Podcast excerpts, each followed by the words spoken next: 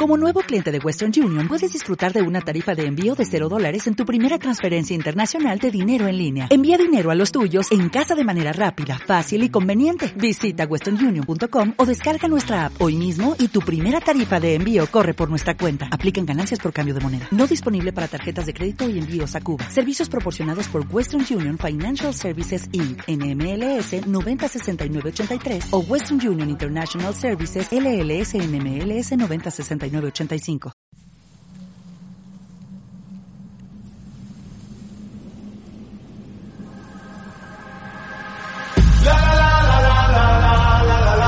Ahora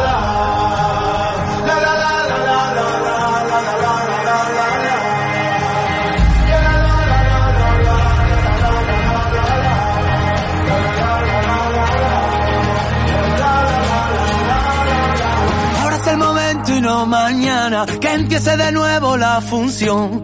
Ahora que ya no pierdo la calma ante tanto tonto de ocasión. Ahora toma paz y después gloria. Ahora que sanó la cicatriz, escribamos juntos otra historia donde no tengamos que fingir. Ahora que encontré en el paso firme el camino de mi libertad. Mira las estrellas lo que dicen, cuanto más oscuro brillas mucho más. Mira, hay que vivir el momento. Mira, hay que vivir el momento.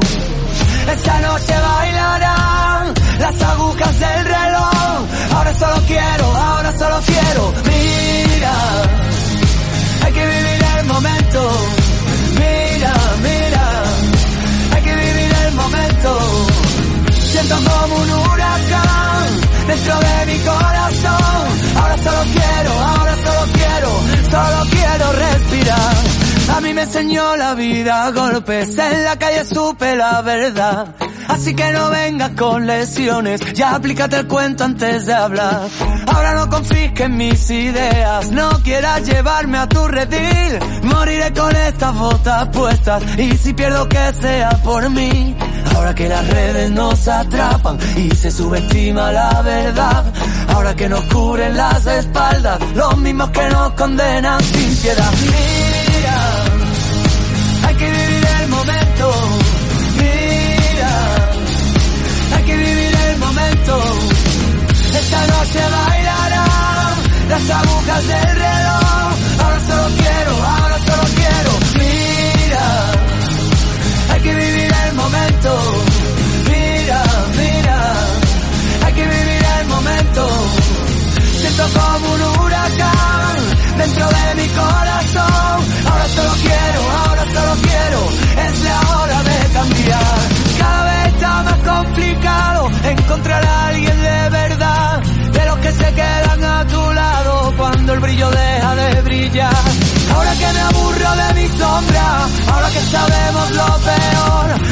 momento de intentarlo, ya encontré por fin la solución.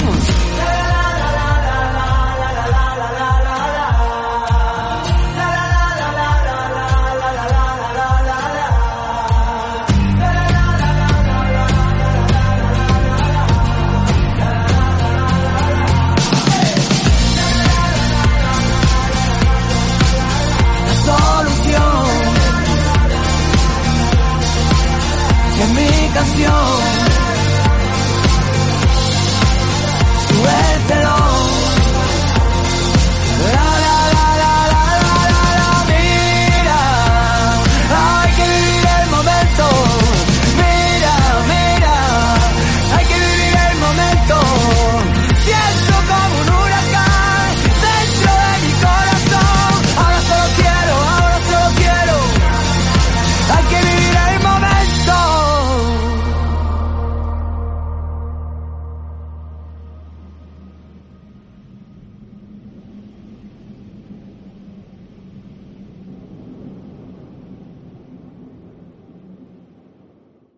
Comienza Pilofres, en este 6 de julio, cuando ya ha sido el chupinazo de los encierros de Pamplona, a partir de mañana empezarán, y como me gustaría estar, es un sueño desde pequeño poder estar en San Fermines, y ojalá el año que viene se pueda dar, pero este año estamos aquí, estamos en Pilofres, y tenemos que hablar de ciencia, porque me gusta hablar de ciencia al principio y sobre todo de noticias curiosas, como que la NASA anuncia que toda señal de vida en Marte debe estar a dos metros bajo el suelo. La búsqueda de vida en Marte tendrá que hacerse en las profundidades del planeta rojo, no en la superficie, ya que así lo anuncian investigadores de la NASA tras un interesante estudio publicado recientemente en la, en la revista Astrobiology.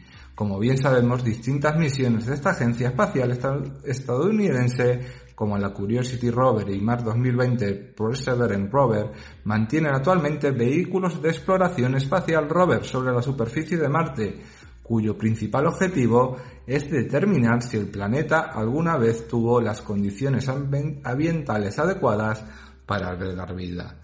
Para hacer esto, ambos rovers buscan signos de posible vida microbiana antigua, particularmente recopilando muestras de roca y suelos espaciales que se reconocen por tener el potencial de conservar restos de vida a lo largo del tiempo. Una de las señales que podía que se puede comprobar que Marte alguna vez fue habitable es encontrar en las muestras de roca materia orgánica, específicamente aminoácidos.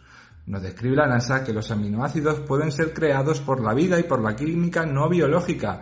No obstante, encontrar ciertos aminoácidos en Marte se considera un signo potencial de vida marciana antigua, porque son esenciales para la vida terrestre como componente para construir proteínas.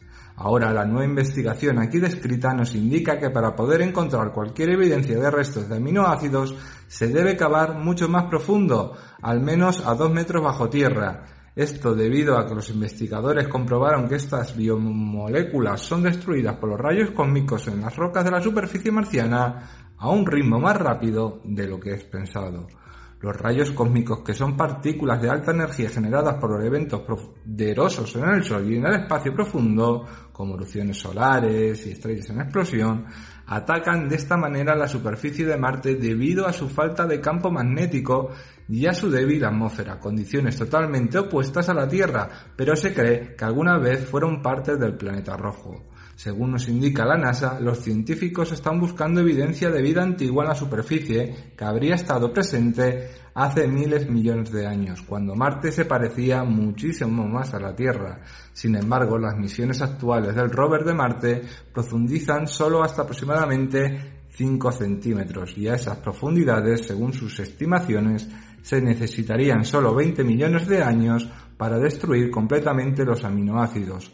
Por lo tanto, es posible que los potenciales restos de vida ya hayan sido degradados sobre la superficie marciana desprotegida de los rayos cósmicos. Para comprobar la tasa de destrucción de estas biomoléculas, los investigadores mezclaron distintos tipos de aminoácidos en el suelo, aire y temperatura que simulaban las condiciones marcianas. Asimismo, se expusieron al bombardeo de radiación gamma que representa la dosis de rayos cósmicos recibidos por el subsuelo cercano al marciano. Y así se determinó que se deben implementar nuevas estrategias de búsqueda diferentes al muestreo de poca profundidad, ya que podría existir más probabilidad de encontrar alguna señal en el interior del planeta con menor vulnerabilidad a la radiación que en su superficie. O, a no ser que en el caso de no tener la capacidad para lograr esto, menciona Alexander Palov, autor del estudio para la NASA, que las misiones con muestreo de perforación superficial tienen que buscar afloramientos expuestos recientemente, por ejemplo, microcráteres recientes con edades inferiores a 10 millones de años o al material expulsado de dichos cráteres. Y hasta aquí es lo que yo tengo que decir sobre esto. ¿Que hay vida en Marte o hubo vida? Yo creo que sí, porque fue un planeta muy parecido a la Tierra y hace millones de años que está pasando esto. Y espero y deseo que les haya gustado esta información, porque van a venir ahora dentro de un rato unas pocas más. Bebé, yo te tengo un plan. Por si la rutina te cansa, te invito a la playa descalza y de la vida descansa. Ven que yo te invito a cervecita fría, buena compañía, un traguito al día, mi filosofía no me estreso, disfrutemos del proceso. Contigo siempre vacaciones, tequila por un montón pa' que no pare la fiesta, yo te pongo la canciones.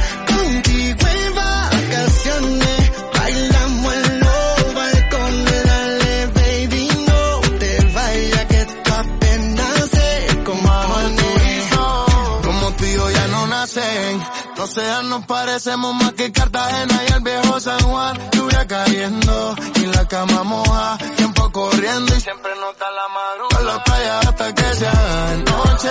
Robándote besos desde los 14. Tú me tienes loco, mami, eso yo lo sé. Cuando estoy solo sigo oyendo tu voz. A la playa hasta que se haga de noche. Baby, te quiero desde el 2014. Tú me tienes loco, mami, eso yo lo sé. Sigo oyendo todas tus voces. Contigo siempre vacaciones.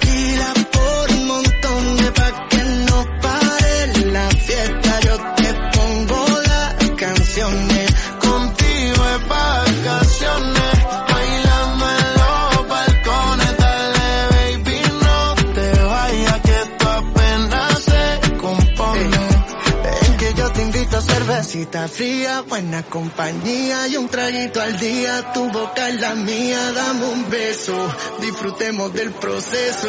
Contigo siempre vacaciones, tequila por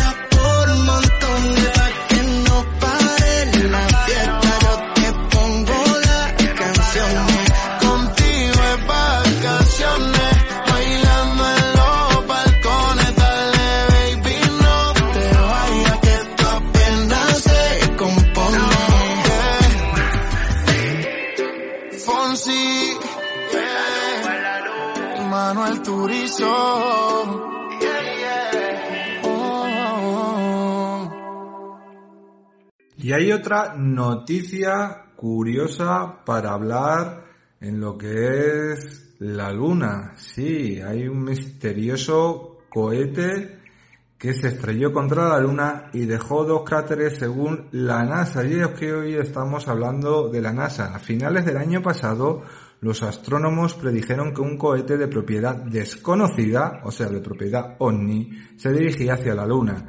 El 4 de marzo de este año la pieza de cohete finalmente impactó en la Luna y la NASA informó recientemente que como resultado quedaron dos cráteres. El Lunar Resonancia Orbiter de la NASA detectó recientemente el cráter impacto del misterioso cohete en la Luna. Sorprendentemente, el cráter es en realidad dos cráteres, un cráter oriental de 18 metros de diámetro superpuesto a un cráter occidental de unos 16 metros de diámetro. ¿De qué cohete se trata? Se están preguntando. Hasta ahora nadie se ha reclamado ser el dueño.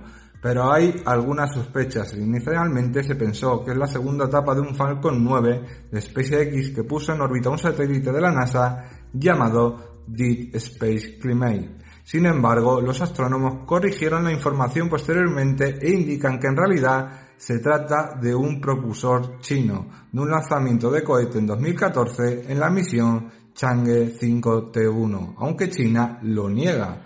La pieza de aproximadamente 12 metros de largo y 4.500 kilogramos de masa se estrelló con la Luna a unos 92.088 kilómetros por hora, muy cerca del lugar y hora que se había previsto el 4 de marzo a las 12.25 UTC. Hasta entonces tanto el Space como China habían negado la propiedad. El científico Bill Gray, un investigador independiente y desarrollador del software que rastrea objetos cercanos de la Tierra, y sus colegas de la JPL de la NASA informaron que identificaron erróneamente al objeto, pero habían conseguido pruebas fehacientes de que es un propulsor de la misión lunar Chang'e 5T1. La información fue confirmada por estudiantes de Arizona en el Laboratorio de Conciencia del Dominio Espacial de la Universidad, en el Laboratorio Lunar y Planetario. Tomamos un espectro que puede relevar la composición material de un objeto, dijeron, y lo comparamos con cohetes chinos y de SpaceX de tipos similares y coincide con el cohete chino, dijo el profesor asociado de la UA de Arizona, Vince Reddy, que codirige el Laboratorio de Conocimiento del Dominio Espacial con el profesor de Ingeniería Roberto Furfaro. Esta es la mejor conciencia y tenemos las mejores pruebas posibles en este momento. Según la NASA, ningún otro impacto de cuerpo de cohete en la Luna creó cráteres dobles. Los cuatro cráteres del Apolo 6B tenían un contorno algo irregular. Apolo 13, el Apolo 14, el Apolo 15, el Apolo 17 y eran sustancialmente más grandes, más de 35 metros, que cada uno de los cráteres dobles. La anchura máxima 29 metros del cráter doble del cuerpo del cohete misterioso era cercana a la de los SIBE. Dejando de lado el origen del cohete, esto no afecta en nada a la Luna, ya que está es golpeada constantemente, no con cohetes, claro está, pero sí con objetos del espacio interestelar. Las rocas espaciales que impactan en la superficie lunar llegan a ser mucho más grandes, más veloces y dejan notables cráteres. No es la primera vez que algo fabricado por humanos se estrella contra la Luna. En el 2009 lo hizo un satélite de la NASA, aunque a propósito para detectar firmas claves de hielo de agua que se encontraron, porque la Luna en su subsuelo tiene agua. La luna de hace mucho tiempo que, no suben, desde el año 1969, que no suben oficialmente, yo creo que sí están subiendo y que han encontrado lo que hayan encontrado allá y nunca jamás nos van a decir, como ven, se estrella un cohete, se tiran la pelota los unos a los otros. Nadie sabe, nadie ha visto, nadie ve, nosotros no hemos sido, pero ¿qué estarán haciendo en la Luna y cuándo nos podremos enterar los seres humanos? Y si quieren llegar a Marte, como hemos hablado de Marte, para que están buscando vida, buscan agua, buscan de todo, si la luna que tienen más cerca ya han encontrado lo que hayan encontrado, que nunca se va a saber hasta que ellos lo desclarifiquen, como están hablando el Senado de Estados Unidos que se ven ovnis, objetos volantes no identificados, no quiere decir que no sean terrestres, pero que no pueden identificarlos y que se ven durante mucho, mucho tiempo y no pueden explicar lo que son, que nos ocultan esta gente, pero esto lo vamos a dejar para otro programa y otro de otro estilo y ahora os voy a dejar con unos minutos musicales y seguimos aquí en Pilo Fresh. Big One, eh, apriétame los tornillos.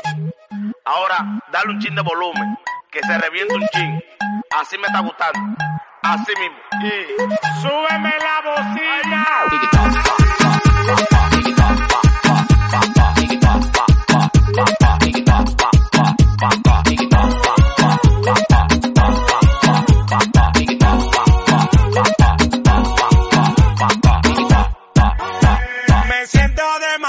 Feliz como para estar pensando en ti. Váyase de ahí, que yo te no la paré, que yo te no la paré. Dame mambo.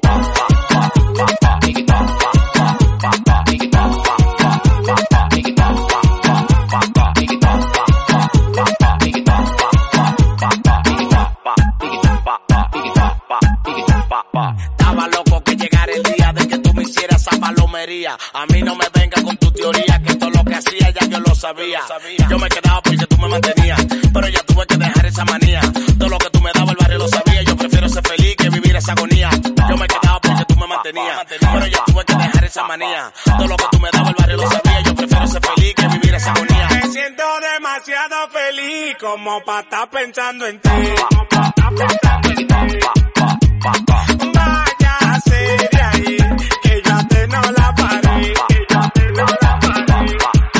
Dame mambo.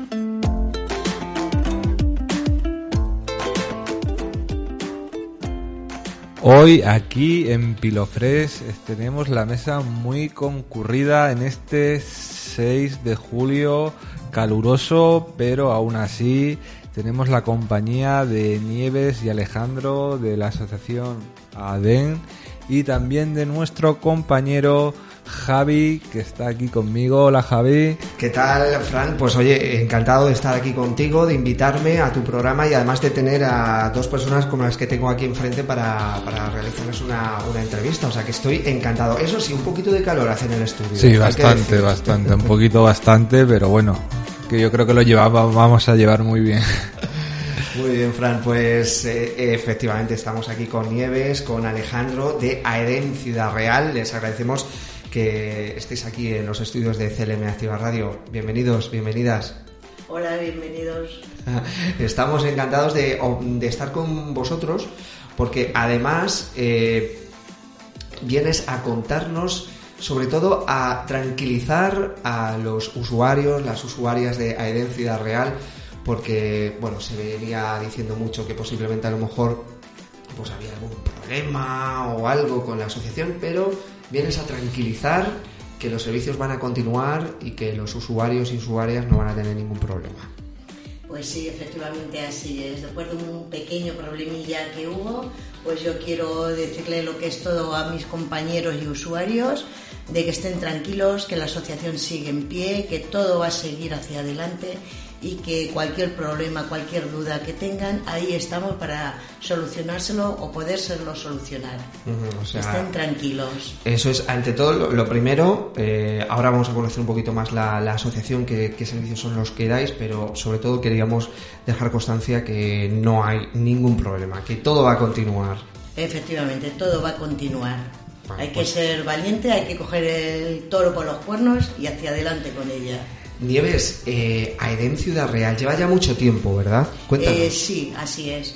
Yo la conozco desde 13 años, que es cuando yo me asocié a ella por el tema de tener esclerosis múltiple. Eh, luego también cayó enfermo mi hijo con nueve añitos, o sea que ya la lleva también ocho, entonces más aún para seguir hacia adelante.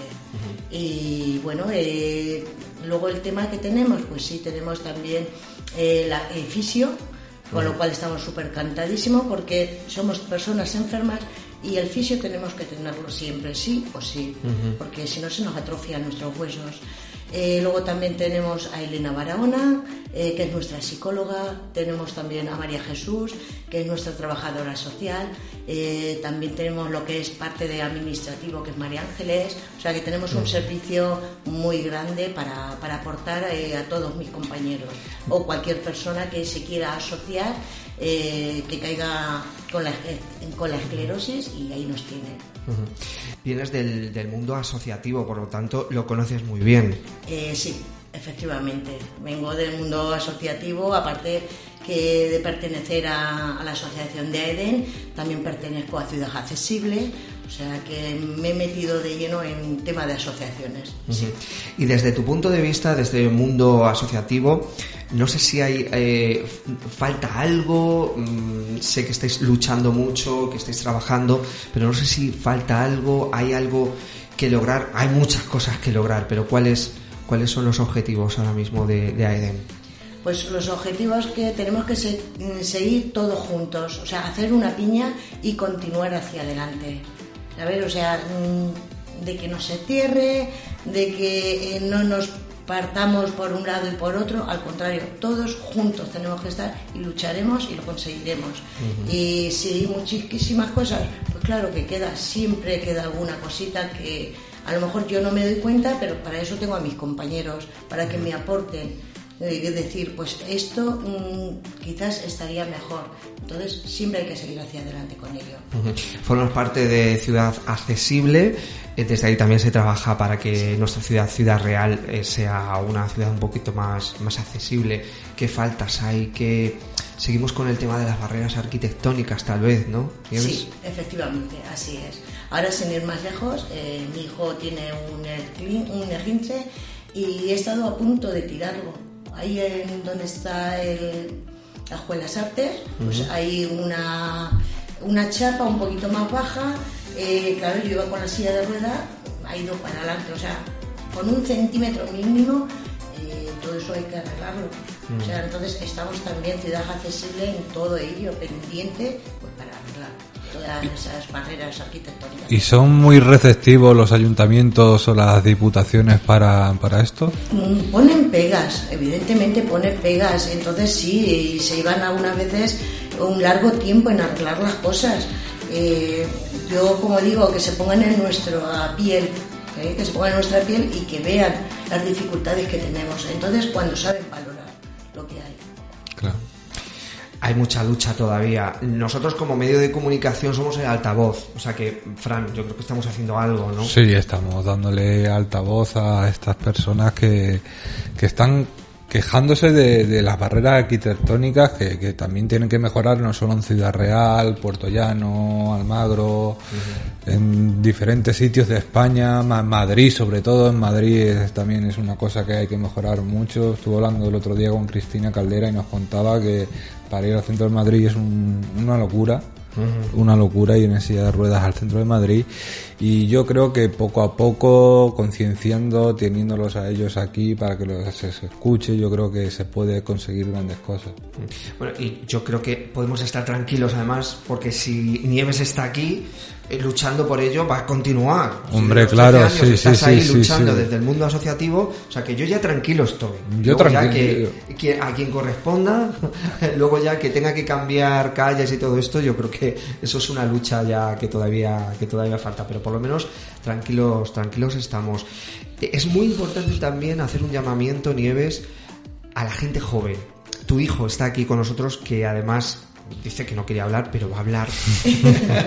va a hablar porque ya me está mirando como diciendo, no voy a hablar. pero él yo creo que también puede, puede contarnos y puede animar un poco también a la gente joven porque tal vez a lo mejor sea ese, ese perfil, ese sector, la gente joven la que no participe mucho en este tipo de asociaciones. Bueno, hay de todo, hay de todo, porque hay gente pues mm, que a la más mínima eh, nos ayuda, siendo gente muy joven, o sea, que nos ayuda. Siempre encontramos alguna persona buena, siempre. Pero por regla general se ha dicho, y yo creo que eso ya lo deberíamos de, de eliminar, de que la gente joven eh, no aporta, sí aportan ahora. Hoy en día está cambiando mucho. ¿sabes? O sea que la gente, ya digo, joven, cualquier cosa, te ayudo, eh, ¿qué te puedo hacer? O sea, está cambiando mucho. La gente joven ya el tema del metabolismo, de llevar esa conciencia, de decir, "Ne- necesita lo que es eh, recurrir, pues venga, yo le ayudo. O sea, está cambiando. Alejandro, sé que te... Ya, ya, seguro que me vas a odiar toda la vida. Acércate un poquito o acércale al, al micro 2, creo que es, ahí. Alejandro, escuchando a tu madre, de verdad, menuda defensora tienes, ¿verdad? Sí. Cuéntanos un poco, eh, mm, desde el trabajo que hace ella, que tú además la tienes, por así decirlo, que sufrir todos los días, ¿no? En el sentido de, claro, pues normal, está ahí, que tengo que hacer esto de la asociación, tal, no sé qué. Pero yo creo que hacen falta también más mujeres, más madres como, como ella, ¿no? Sí. Alejandro. Sí, sí. Cuéntame cómo, cómo es el día a día de tu, de tu madre. De, de tu madre que hay que decir que se está emocionando. La radio no es televisión, pero... pero llega que... claro. Emociona a un hijo tenerlo también discapacitado y luchar por ello. Pero yo creo que Alejandro se siente muy... Se siente muy respaldado. Alejandro habla porque si no nos vamos a poner todos aquí a llorar. Sí. y no es cuestión. sé que eres muy tímido, pero cuéntame un poco cómo, cómo ves el trabajo de tu madre. Pues muy trabajoso, pero a ver, yo sé que ella saca todo lo que se propone, pero bueno, despacio mm, se sacará todo. ¿Tú eres paciente? Tú, eh, Sí. Alejandro, eres paciente, ¿no? O sea que poquito a poco, ¿verdad? Eh, Fran, estamos aquí todos, Sí, ¿verdad? Muy, muy estamos emocionados viendo el orgullo de, de una madre y ver que ver que está luchando por, por su hijo y que su hijo también está súper orgulloso de, de su madre y de la lucha que tiene su madre cada día y es que es lo más maravilloso del mundo. Eso a lo mejor muchas veces los hijos no, no lo vemos. ¿No crees, Nieves? Efectivamente, los hijos no lo suelen ver hasta que ya no llevan eh, ciertos años, que ya van viendo de que estamos ahí la familia luchando por ellos y que todo, que una madre, un padre, lo da todo por, por un hijo.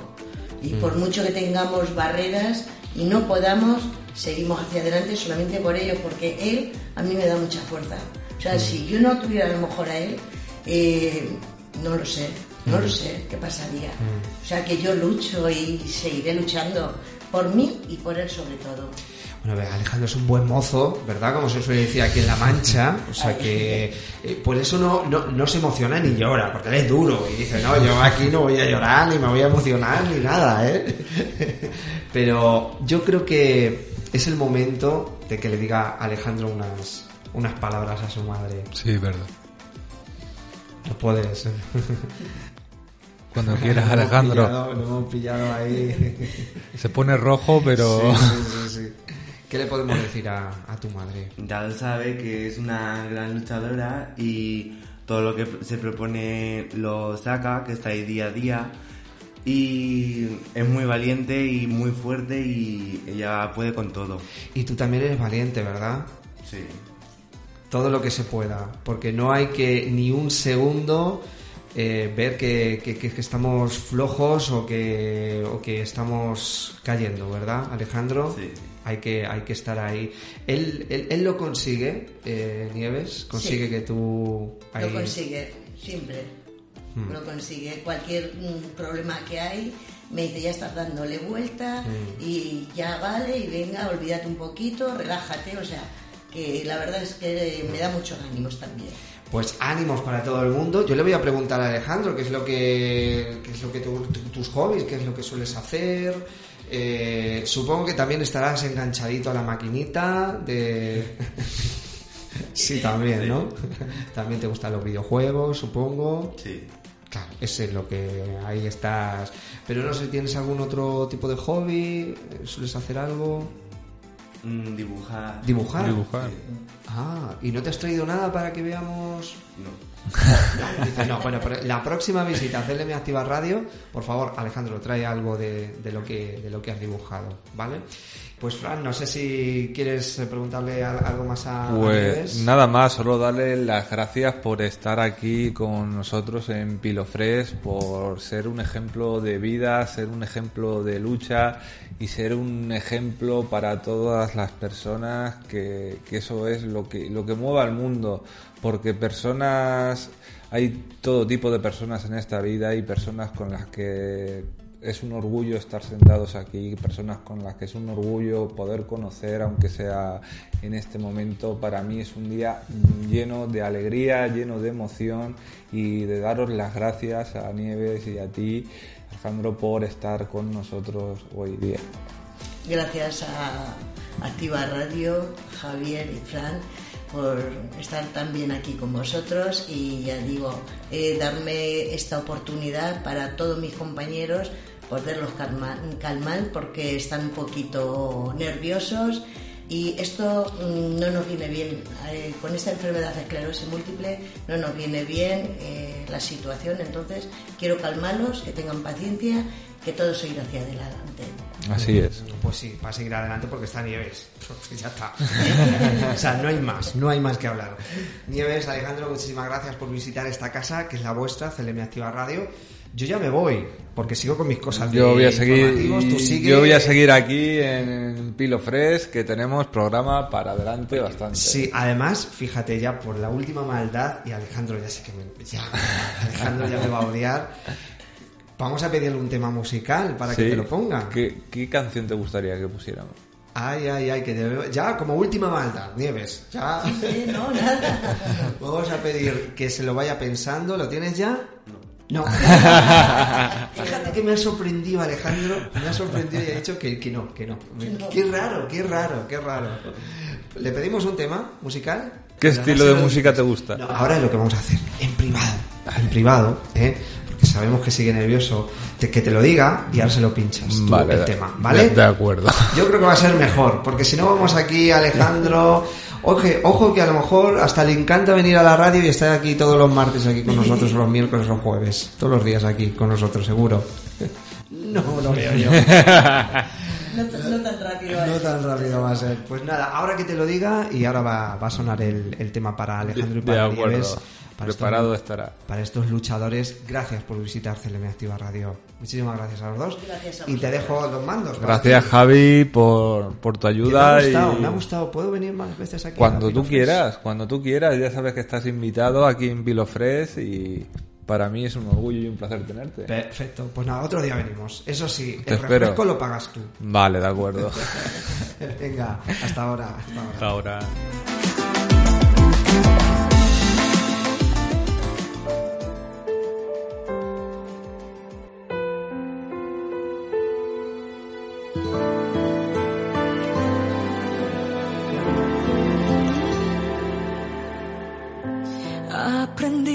Ser perfecta para ti y no me quedaron fuerzas para sonreír. Estaba cansada de ser esclava de ese miedo que se aferraba a mí, siempre juzgada por esa mirada que me hacía huir.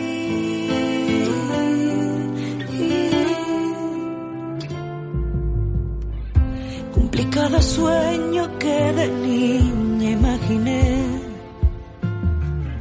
Libré mil batallas y la voz me desgarré.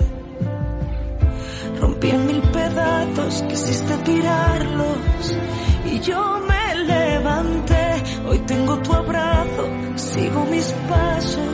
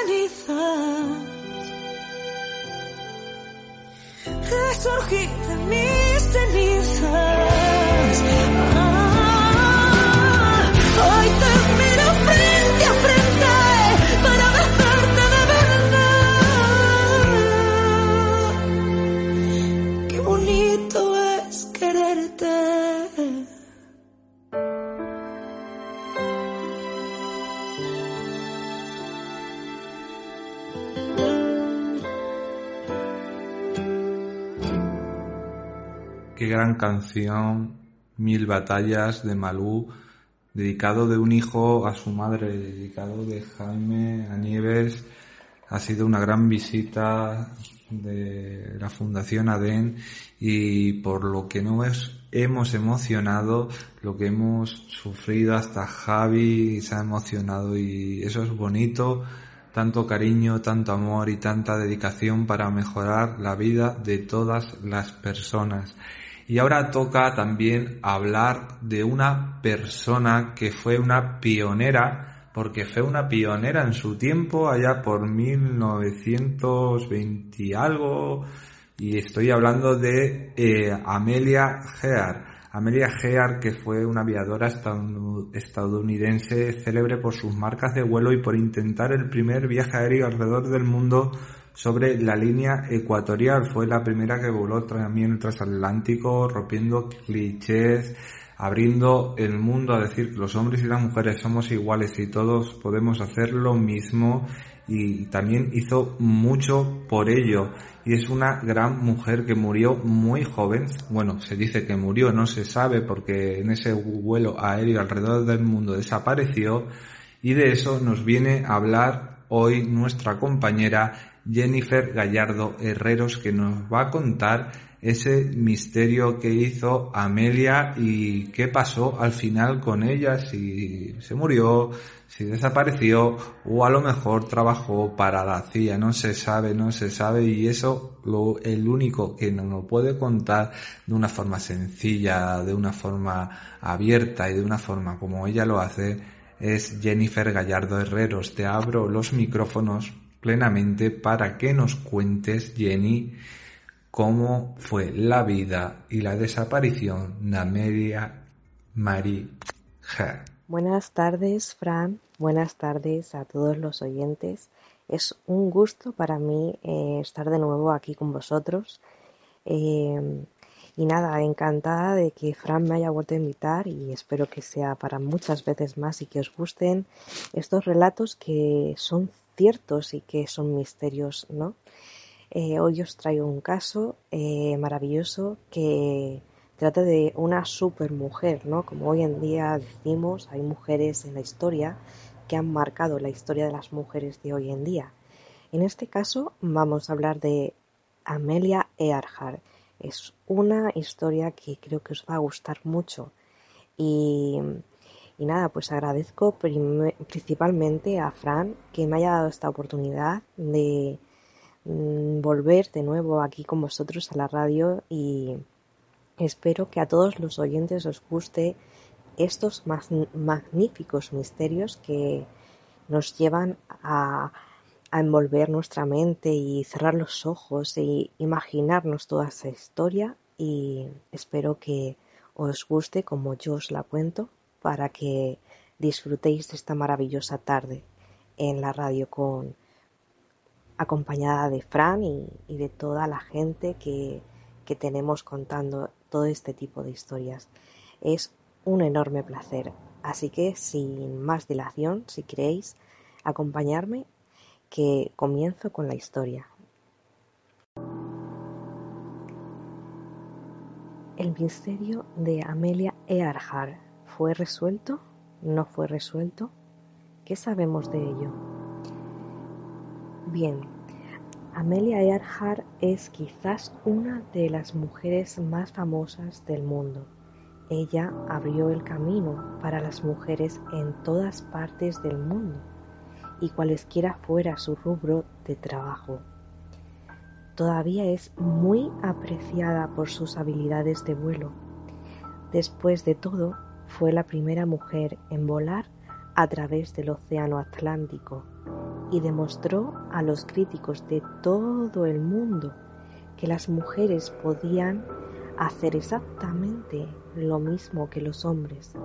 En solo unos pocos años, Amelia se convirtió en un nombre familiar y no había una persona viva que no hubiera oído hablar de sus increíbles logros. Nació en Atchison, Kansas, en julio de 1897, criada con su hermana menor Grace Amelia Earhart. tuvo su primer contacto con la aviación en la famosa feria Lowell Sky en Des Moines. Siendo aún una niña, quedó embelesada cuando vio los aviones.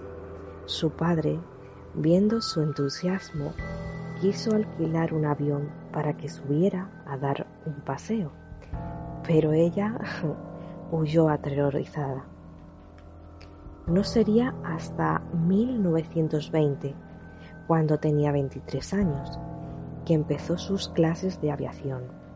En 1932 logra su primera gran hazaña, al volar en solitario el cruce del Océano Atlántico, siendo la primera, la primera mujer en lograrlo. Amelia tenía mayores metas en su vida y a sus 39 años, en 1937, logra hacer una cantidad de 80 millones de donaciones que le permiten financiar su propio, avión, un Lockheed Electra, y acompañada de un navegante experto en cartografía, Fritz Noonan, de 44 años, y en encarar la circunavegación del globo bordeando la línea del Ecuador. O sea, para que vosotros os imaginéis, es la parte más ancha del planeta. Su familia creía en ella y en su regreso firmemente. Ella misma irradiaba esa seguridad. Earhart y Noonan estaban haciendo una de las etapas más largas de su vuelo, de Lake Arfield, en Papúa New Guinea hacia Hopland Island, sobre el Océano Pacífico. 4.023 kilómetros, pero no alcanzaron su objetivo de esa etapa. Simplemente desaparecieron cuando solo les faltaba 11.000 kilómetros para llegar al final de su vuelo. Nada, ni una pista, nada, ni pista alguna, ni cadáveres, ni una señal, ni siquiera el avión pudo ser localizado. Es un auténtico misterio se registraron 120 señales de radio, con ciertos mensajes que podrían ser certeros, según el itinerario que seguía Earhart, pero nada. Pudo ser en los días siguientes, en aquel 2 de julio de 1937. Nada. Fueron declarados oficialmente muertos en 1939. 54 años después, en 1991, gente que se dedicó a seguir la ruta del vuelo de Earhart hizo un descubrimiento importante. Eh, encontraron partes del, del fuselaje del avión, metal que pudo ser analizado por National Aviation Research, Estados Unidos, y certificó que pertenecía el avión a Amelia Earhart, encontrada a orillas de la isla Nikumaroro, deshabitada en aquella época y que estaba en la hoja de vuelo, o sea, Earhart no perdió su ruta. Probablemente se quedó sin gasolina. En 1940 un grupo de investigadores había recorrido la isla Nikumaroro y no había hallado señal alguna del avión, pero en una isla deshabitada encontraron dos juegos de huesos. Antropométricamente analizados, podían pertenecer a Earhart y Nunan. Sugirió la primera teoría, que ambos hubieran sobrevivido al accidente, mm, llegado a la isla hecho rehenes, aunque no se sabe por quién, si no había habitantes. Una segunda teoría planteaba que el gobierno de Estados Unidos hubiera hecho de común acuerdo con Earhart un plan de desaparición voluntaria para dedicarse a tareas de espionaje aéreo para la inteligencia del gobierno de Estados Unidos. El profesor Hahn, Richard Hahn, eh, al final parece haber cerrado el caso, ya en 2005, con mayores elementos de investigación. Llegó a varias conclusiones. Eh, una de ellas, Amelia Earhart y Fred Noonan sobrevivieron al accidente. Probablemente fue un aterrizaje forzoso, pero efectivo. Otra, ambos llegaron con vida a la isla, pero murieron en ella. En esta dice que en tres años, entre 1937 y 1940, haya desaparecido todo, pero todo vestigio de piel o cabello, uñas, que solo aparecieran los huesos, marca otra teoría. En varias islas del Pacífico existen, y la isla Ninu, perdón, Nikumaroro no es excepción. Los coconut crab, no sé si sabéis lo que son, son cangrejos de cocoteros enormes que se alimentan de carne y son eficaces depredadores. Esa es la teoría más probable, que cierra el caso en un 99%. Earhart y Nuna llegaron vivos, malheridos a la isla y murieron ahí. Los cangrejos se encargaron del resto. Lo cual no quita un ápice a la historia de valor y valentía. Liderazgo femenino que encarna Amelia Earhart en la historia. Como todos podéis ver, es una historia que podéis ver como final cerrado o final abierto para todos aquellos que tengan una imaginación y quieran creer en una cosa o en otra. Es un caso que a la vista está que puede ser o no lo que han averiguado o lo que no han averiguado.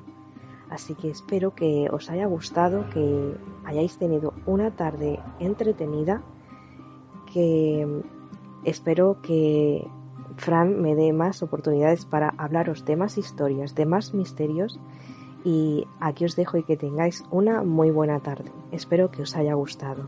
Un saludo para todos y os dejo con Fran. Muchas gracias Jennifer Gallardo Herreros por traernos el misterio de qué pasó con Amelia Gea. La verdad es que fue una lástima todo, todo lo que pasó al final, aunque como tú bien has dicho, no se sabe si, si se puso a trabajar para la CIA y fingieron su muerte o murió en aquella isla junto a su compañero. Es un misterio que nunca, para mí, aunque algunos dicen que sí, yo creo que para mí nunca será sabido. Es una de las cosas que están ahí y que cuando desclasifiquen los gobiernos, los archivos que tienen secretos, a lo mejor nos podremos enterar qué fue en realidad la Gea. Solo decir que gracias una vez más por estar aquí y estoy expectante, estoy con ganas de saber qué misterio nos traerás el próximo día que seguramente va a ser tan interesante como este.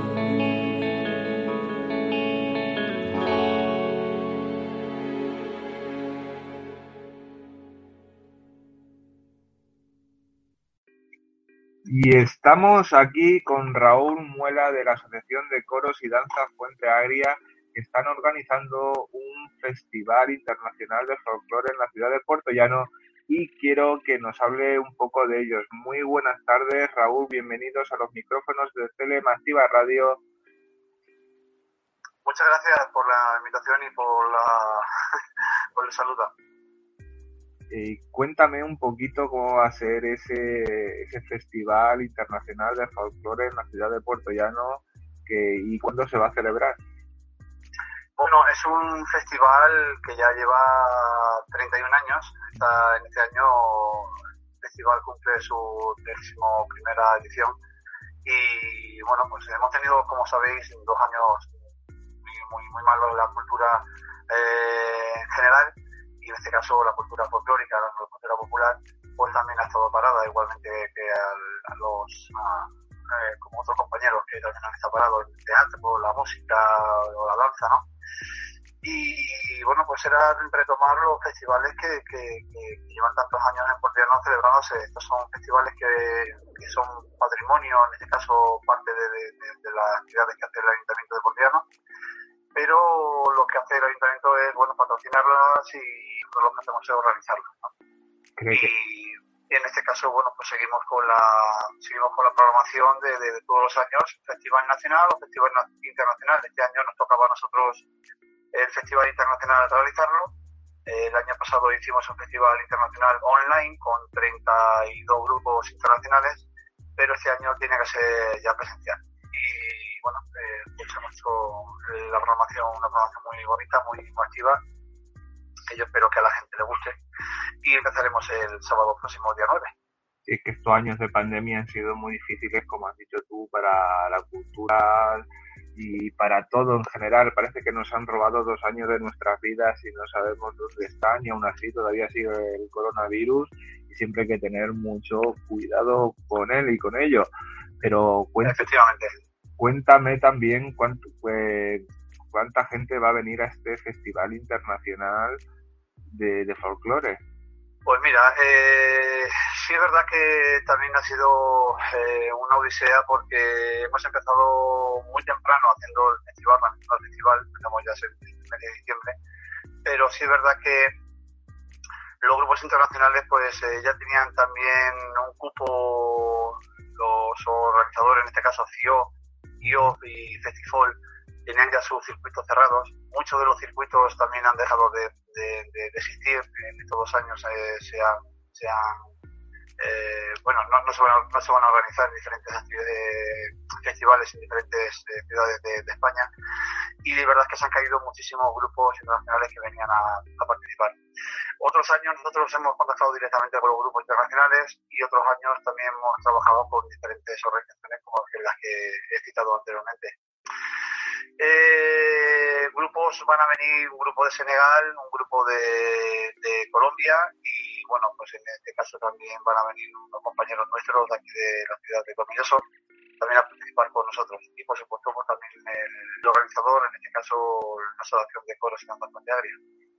Va a estar bien seguramente y este año también tienen la ayuda de la Asociación Portus Planus para que los jóvenes puedan interactuar, puedan jugar, puedan conocer más esta cultura y eso también es muy bonito.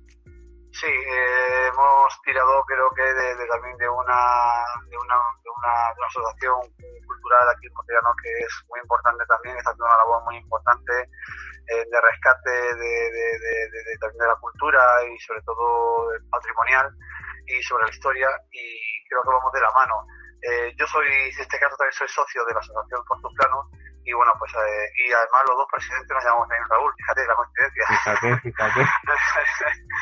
bueno, también la, la amistad, ¿no? Que tenemos también entre los dos, pero también colaboramos en lo que podemos conjuntamente. En este caso, bueno, pues para el día 11, aunque el festival empieza el día 9 y que ahora hablaremos del día 9 y del día 10, pues el día 11 tenemos una, un curso, bueno, pues en este caso son eh, una actividad cultural, ¿no? Para los niños, para, para los más, los más pequeños, eh, basado en los juegos populares que ya, ya no se estilan tanto jugar en la, en la calle, no se ven tanto jugar en la calle como antes jugábamos en los parterres, lo jugábamos en el campo, jugábamos a las afueras de, de la ciudad o dentro de la ciudad y ya se ha perdido, ¿no? Entonces, bueno, pues retomar ese ese ánimo de, de, de, de los padres de, de, de poder inculcar a los niños que había otros eh, otras formas de, de, de poder eh, jugar y de, de poder fomentar pues eh, la animación en, en la calle, ¿no? En este caso, bueno, pues esa animación va a ser pues, con los juegos populares y de la mano, por supuesto, de, de unos compañeros como son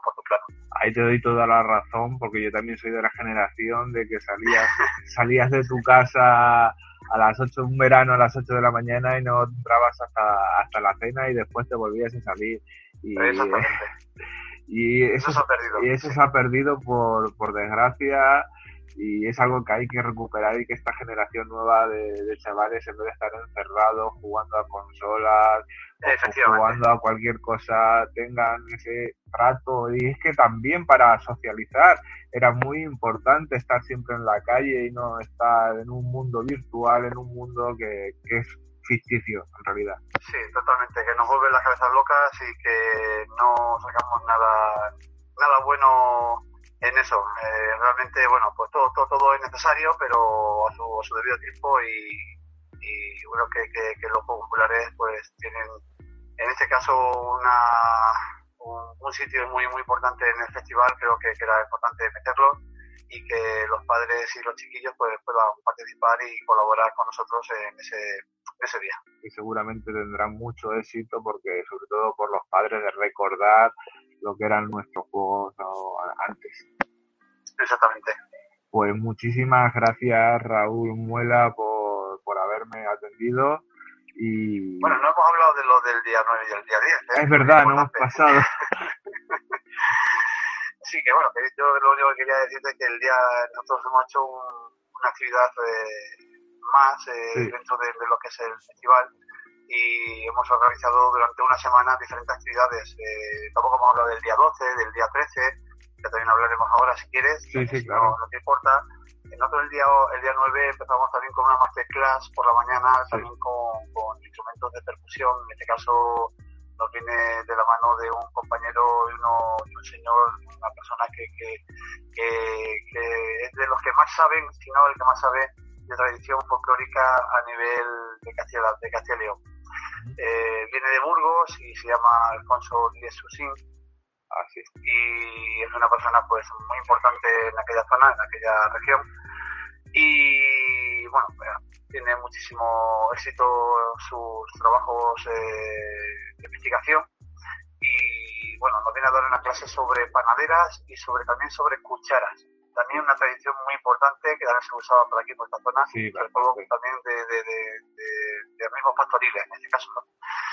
Y luego por la tarde tenemos también otro curso, también otra masterclass, que nos viene también de la mano de Víctor Cobo Franco, que viene del grupo La Nacencia de Extremadura, y nos van a dar un curso sobre baile, baile folclórico de Extremadura.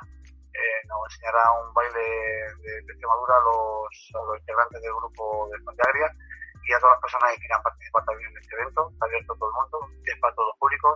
Se va a hacer las dos, los dos cursos en la sede de nuestra asociación, en la calle Santa Lucía número 4. Y bueno, pues también otro, otra persona también muy, muy importante dentro del ámbito folclórico eh, que nos va, a- va- nos va a dar esta, esta masterclass.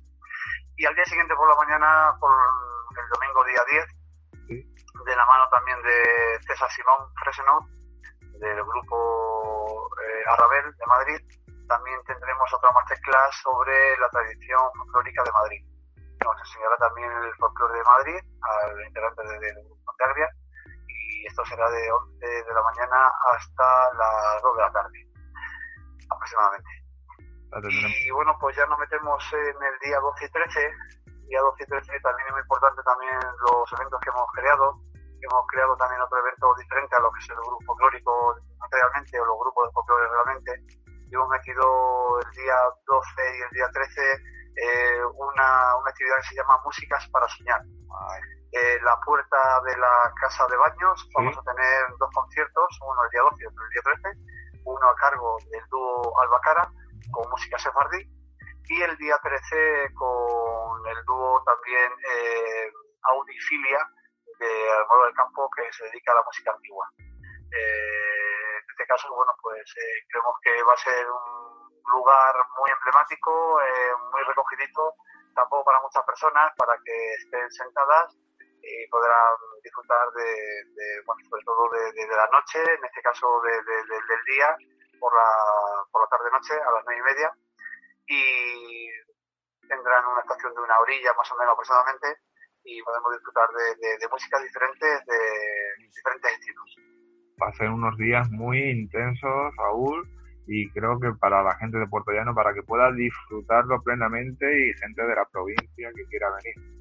Sí, hemos creado creo que un programa bastante extenso y sobre todo creo que diferente, muy dinámico, como he dicho al principio, eh, para que la gente pueda participar y pueda sobre todo disfrutar, disfrutar de, de diferentes actividades dentro del festival.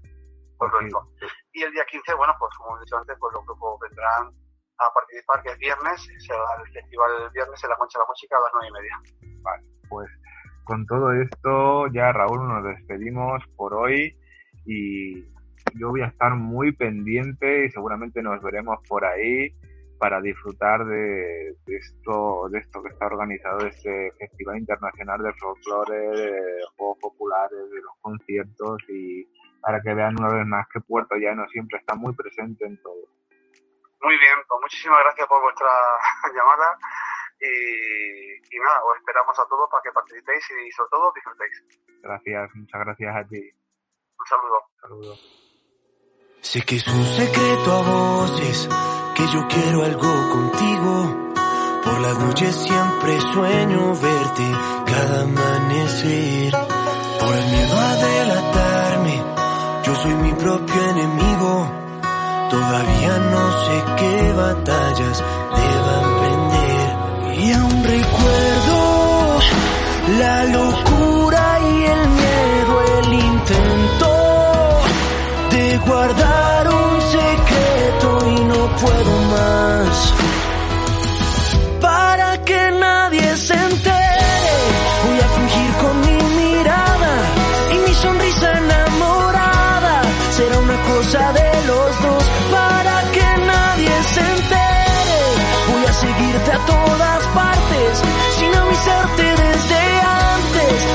disimular mi amor. Voy a ignorar mi corazón.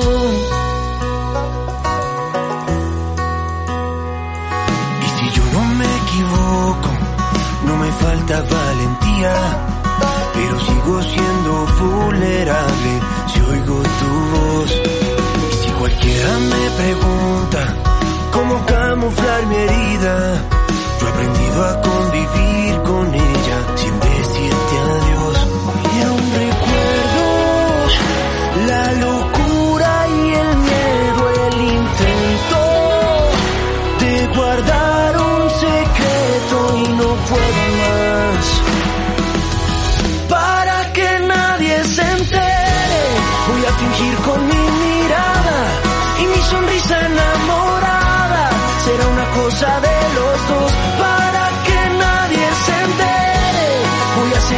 todas partes sin avisarte desde antes para disimular mi amor. Voy a ignorar mi corazón.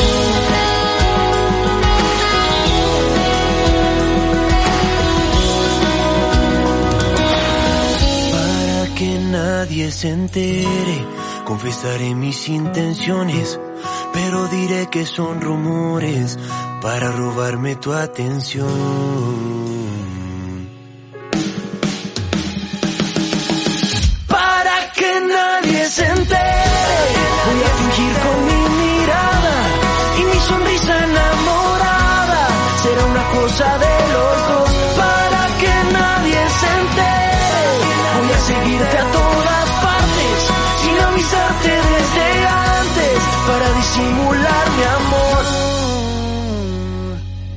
Y después de la entrevista Raúl Muela es el momento de echar un vistazo a las noticias que tenemos en Castilla-La Mancha. Por ejemplo, los linajes BA4 y BA5 de Omicron ya ocasionan el 30% de los casos de COVID en Castilla-La Mancha. es la región donde menos presencia tienen estos linajes que en otras comunidades autónomas originan entre el 54 y el 89% de los casos. Hay que tener mucho cuidado. Todavía sigue el coronavirus y muchas veces no le estamos prestando la atención necesaria. También vamos a hablar que Darías evita hablar de una séptima ola de COVID-19 pero reconoce el incremento actual de contagios. En la cresta de la séptima ola, Ciudad Real suba 1.013 positivos por COVID y 11 muertes en una semana. Aumentan un 21% los hospitalizados por COVID en España durante la última semana, un 16% en las UCIs y se registra 353 muertos. Almagro es el paradigma del turismo interior, el retiro de maestre del maestrazgo de Calatrava y más recientemente de la Casa Galatea son tres de los edificios hosteleros a los que dan vida la familia González Fernández en Almagro, lo que proponen tres tipos de estancias diferenciadas que han cambiado de forma de consumir turismo de interior en Almagro, siendo referentes en su gestión a nivel nacional. Vayan allí al retiro del maestre, se lo estarán y se lo pasarán muy bien. En la provincia, comisiones obreras y UGT se concentran en toda Castilla-La Mancha para reclamar mejoras salariales. Comisiones obreras y UGT han salido a la calle este miércoles en Castilla-La Mancha para reclamar entre, los, entre las patronales provinciales subidas de salarios que se ajusten a la nueva realidad económica ante lo que anuncian nuevas movilizaciones y no se escuchan las peticiones.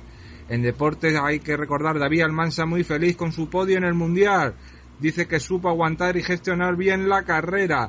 Dos detenidos por agredir con un arma blanca a un compañero de piso en Bolaños. El lesionado tiene heridas en una pierna que no revisten gravedad. No está claro cómo se hizo la brechada en la cabeza del herido en Tomelloso al que la Guardia Civil encontró tirado en la calle en estado de embriaguez dado de alta al hombre herido en Tomelloso que presentaba esa corte leve, ya se han dado de alta y ya se han encontrado bien y es lo más importante. En deportes de nuestra comunidad, Viño, un nuevo jugador para el Viñalbar y Valdepeñas. El club azul no ha hecho oficial la llegada del ala zurdo procedente de los Asuna Magna. Es el tercer fichaje tras los de Bollis y Solano. Menudo equipo está haciendo el fútbol Sala Valdepeñas, el Viñalbal y Valdepeñas, un equipo para aspirar a la liga la temporada que viene. En baloncesto, Alba Caballero jugará con España el Europeos un 16. La jugadora ciudadraleña que milita en las categorías inferiores del Valencia Vázquez ha sido convocada para esta gran cita y antes disputará con la selección el Festival Olímpico de la Juventud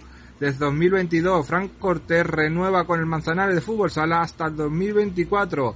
En fútbol, el Atlético Tomelloso ficha al extremo Danilo Orzano y renueva a Carretón. También tenemos que decir que Alexis Putellas no va a poder jugar la Eurocopa femenina por lesión, una lesión bastante importante que se hizo en un entrenamiento y es una baja grandísima para la selección española porque era la mejor jugadora del mundo, es la mejor jugadora del mundo y una es un desperdicio que no pueda estar. El Fútbol Club Barcelona renovará a Gaby cuando cumpla los 18 años. O sea que hay que estar mm, dentro de unos días los cumplirá y renovará por el Fútbol Club Barcelona y lo tendremos ahí. Tenemos en el Tour que ganó el campeón ahora mismo, el que tiene el mayor amarillo y el que se quedó segundo en la temporada ayer cuando estaba corriendo, celebrándolo como si se hubiera quedado primero, Adam Philly, mm, la verdad es que fue bastante rocambolesco y bastante gracioso. Pero esto es lo que tenemos hoy en noticias, lo que tenemos para hablar en las noticias de Castilla-La Mancha y vamos a repasar ahora las noticias nacionales un poquito por encima ya hemos hablado de noticias regionales, deporte regional, deporte nacional y ahora faltan las noticias nacionales e internacionales. Vamos a empezar por las internacionales. El goteo de nuevas dimisiones pone a Boris Johnson contra las cuerdas en Inglaterra. El primer ministro británico se aferra a la rebaja fiscal para mantenerse en el poder, aunque por parte de su propio Equipo de gobierno lo quieren echar fuera. Denis Kataes, periodista, se avergüenza de ser ruso en este momento después de lo que está pasando y lo que se está viviendo. Los militares gays luchan por desmontar la homofobia en Ucrania. Recordad que Ucrania si algo malo tiene es la homofobia y es algo que hay que erradicar, sobre todo en esta ultraderecha que, que tiene el ala ucraniana eh, en la guerra. Yo creo que la ultraderecha no tiene cabida en ningún sitio de España ni del mundo. Pero bueno, en las otras fronteras Rusia sigue todavía peleando y en las noticias nacionales hay que decir que el Parlamento Europeo respalda considerar el gas y nuclear como energías verdes. Hay nuevas dimisiones en el gobierno, como hemos dicho, pero solo en planos bajos, o sea que no, no en planos altos. El gobierno aplaza la reforma fiscal y completa ante las dudas de la economía. Hacienda prevé mantener algunos ajustes puntuales, como el grave previsto sobre el beneficio extraordinario de las energéticas. Madrid es el paraíso de la educación privada. Los alumnos de la pública son minoría. Ya hablamos de ello el otro día. Hablamos que aquí se quiere becar a las personas que estudian en la privada, personas que pudientes y, no debería ser así.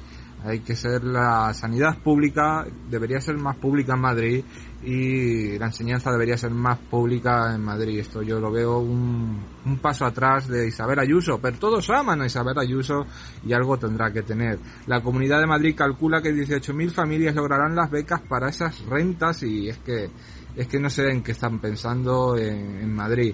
Jorge Stolfi es catedrático de informática y dicen que los bitcoin y la gente que que invierte en bitcoin se van a pegar un tortazo porque los bitcoins son basura, no se sabe, eso va, sube, baja, baja, sube, también hay que hablar del chupinazo, la plaza entera, la plaza ha sido pues un, un aluvión de gente y ya empiezan y comienzan los Sanfermines y hasta aquí las noticias de hoy. Y con esto casi casi acabamos el programa, vamos a acabar, como digo yo siempre, con una sonrisa, vamos a acabar con ganas de vivir la vida, porque la vida se vive en momentos, la vida se vive en Pilofres, la vida se vive con nuestra corazón. Y queridísimos oyentes, no discutan, no se peleen, no intenten hacer algo malo porque hay que vivir día a día. Mañana tenemos un programón y espero que lo escuchen con, con gran fuerza, pero hoy ha sido también un buen programa. Hemos tocado varios temas y es que siempre colaborar con gente así merece muchísimo la pena. Nos volvemos a escuchar mañana. Que descansen y les dejo con Diario Activo, un gran programa de una gran compañera que está siempre, siempre, siempre para contarte lo que tú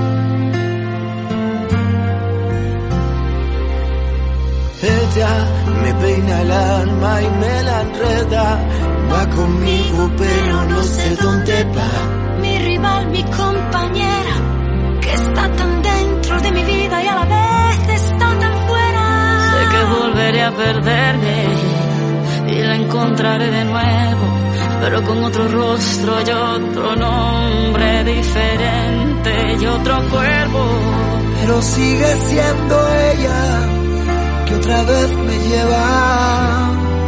Nunca me responde si al girar la rueda ella se hace fría y se hace eterna. Un suspiro en la tormenta, la que tantas veces le cambió la voz. Gente que va y que viene y siempre es ella que me miente me olvida y me recuerda. Pero si mi boca se equivoca, pero si mi boca se equivoca y al llamarlo nombra a otra, a veces siente compasión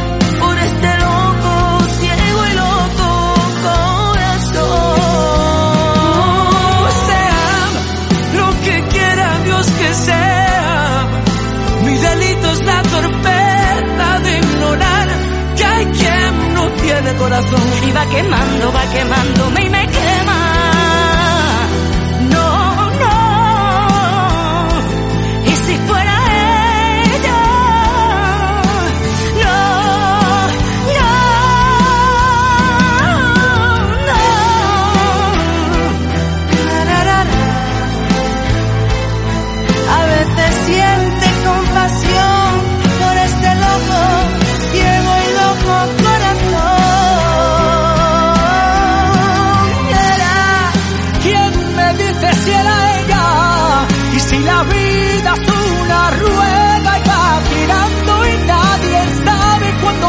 que saltar y la miró. Si fuera ella,